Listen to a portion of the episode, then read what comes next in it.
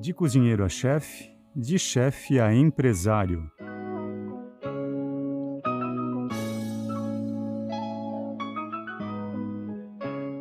Entrevista exclusiva com Henrique Fogaça para Performance Leader.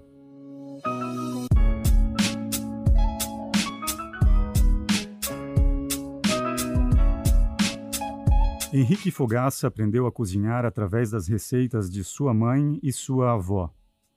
Após descobrir seu talento e paixão pela cozinha, largou sua rotina de bancário para construir uma trajetória crescente na alta gastronomia brasileira, estando hoje à frente de restaurantes em diferentes segmentos. É também uma das estrelas do corpo de jurados do Masterchef, um dos reality shows de maior sucesso no Brasil direto ao ponto, com paixão pelo que faz, sangue no olho e estilo genuíno, confira a seguir a entrevista exclusiva para a Performance Leader com o grande chefe Fogaça.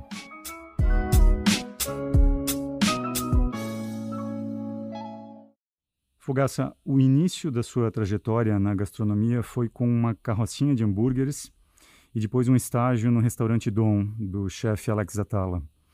É, na sua visão, qual é a importância de começar da base? Então, para mim foi muito válido. Ali realmente eu consegui olhar uma cozinha profissional é, em atividade no dia a dia. E ali eu me apaixonei, né? Pelos caldos, as reduções. Eu fiquei pouco tempo ali, mas foi o suficiente para ver que era o que eu queria da minha vida. E eu passei em alguns outros restaurantes, trabalhei em um restaurante quase um ano no shopping Guatemi, em São Paulo. E foi tudo um pouco rápido assim na minha vida. E daí eu abri o Sal, que era uma cafeteria pequenininha, e hoje o Sal tem 15 anos.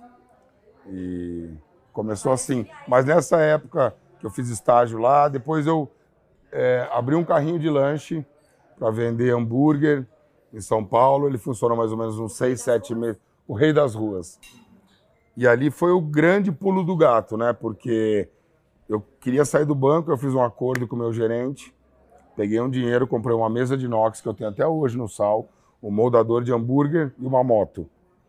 E, né, inclusive estamos aqui em, num local de motos. E, e aí foi aí que eu comecei com um sócio, compramos a Kombi, eu fazia toda a produção de comida, levava pela manhã no carrinho. E então foi muito importante no começo da minha carreira eu sair do banco, né? E dedicar minha vida a fazer comida. Em que momento você teve a certeza de que havia nascido para isso e que apostaria todas as fichas nessa nova carreira profissional? Então, foi nessa época aí do, do carrinho, meu, porque tava começando a cozinhar. Eu eu, a tatuagem eu tenho que é ligada ao rock. Eu sempre gostei muito de rock, então comecei a me tatuar adolescente com 16 anos de idade que eu comecei a cozinhar. Ó, eu tô falando de tatuagem porque eu comecei a cozinhar pedindo receita para minha avó, daí eu comecei a cozinhar para os meus amigos da tatuagem. A gente fazia uma vaquinha, comprava alguns ingredientes no supermercado e eu cozinhava em casa. Então foi bem, bem, bem nessa época mesmo que eu falei, porra, não tem nada a ver com banco, tô adorando o que eu faço, quero ser cozinheiro. Em algumas entrevistas, você já disse que para se tornar um chefe de cozinha, é necessário passar por todas as áreas de um restaurante. Quando você se tornou um chefe de cozinha? Depois de 10 anos com o Sal. Então, acho que eu sou chefe há 7 anos. As pessoas me falavam, ah, chefe, eu ficava meio incomodado com isso, porque eu sou um mero cozinheiro, gosto de fazer comida, só que depois de 10 anos eu fui entender e me permitir ser chamado de chefe, porque eu já estava 10 anos rodando, aprendendo um monte de coisa, fazer compra, fazer cardápio, fazer CMV, fazer ficha técnica, é, atender mesa, lavar a cozinha. Eu acho que quando a gente conhece é, a parte administrativa e a parte do dia a dia funcional de um restaurante, até um, é, um fato determinante que é você saber liderar uma equipe de uma certa forma. Então, depois de 10 anos, eu me permiti a ser um chefe de cozinha. Você acha que um bom cozinheiro, né, mas sem perfil de liderança, pode ser um chefe? Não. Um bom cozinheiro é só um bom cozinheiro. Eu já tive cozinheiros comigo que eu dei, que já estão há anos comigo. Atualmente, a gastronomia é uma carreira bastante procurada pelos jovens. Para se entrar nesse mercado, que tipo de características esses novos talentos têm que ter? Então, é que a realidade de uma cozinha é diferente, eu falo para as pessoas. Pô, o que, que você me. Meu filho quer fazer. Meu filho quer entrar para o ramo de gastronomia.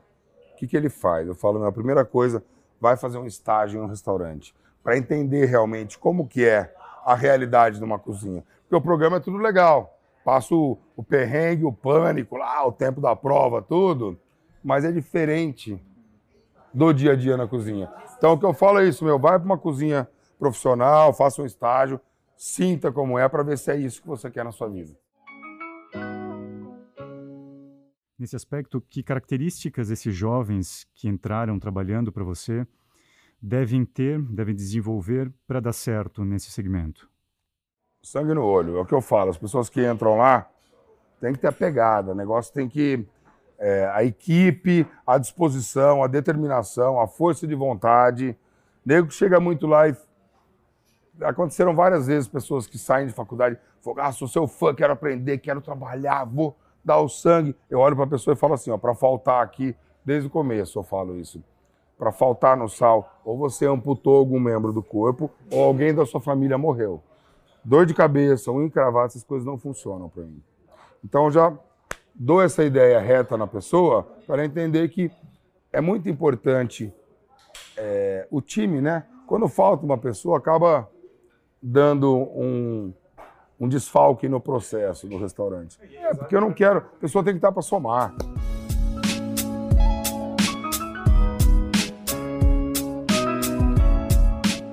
Você acabou de ouvir a entrevista exclusiva de Henrique Fogaça para a 22ª edição da revista Performance Leader.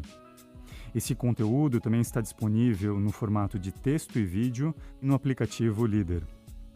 Confira essa e outras aulas magnas sobre liderança, gestão, superação, estilo de vida do líder e trajetória empresarial com as maiores lideranças brasileiras e internacionais.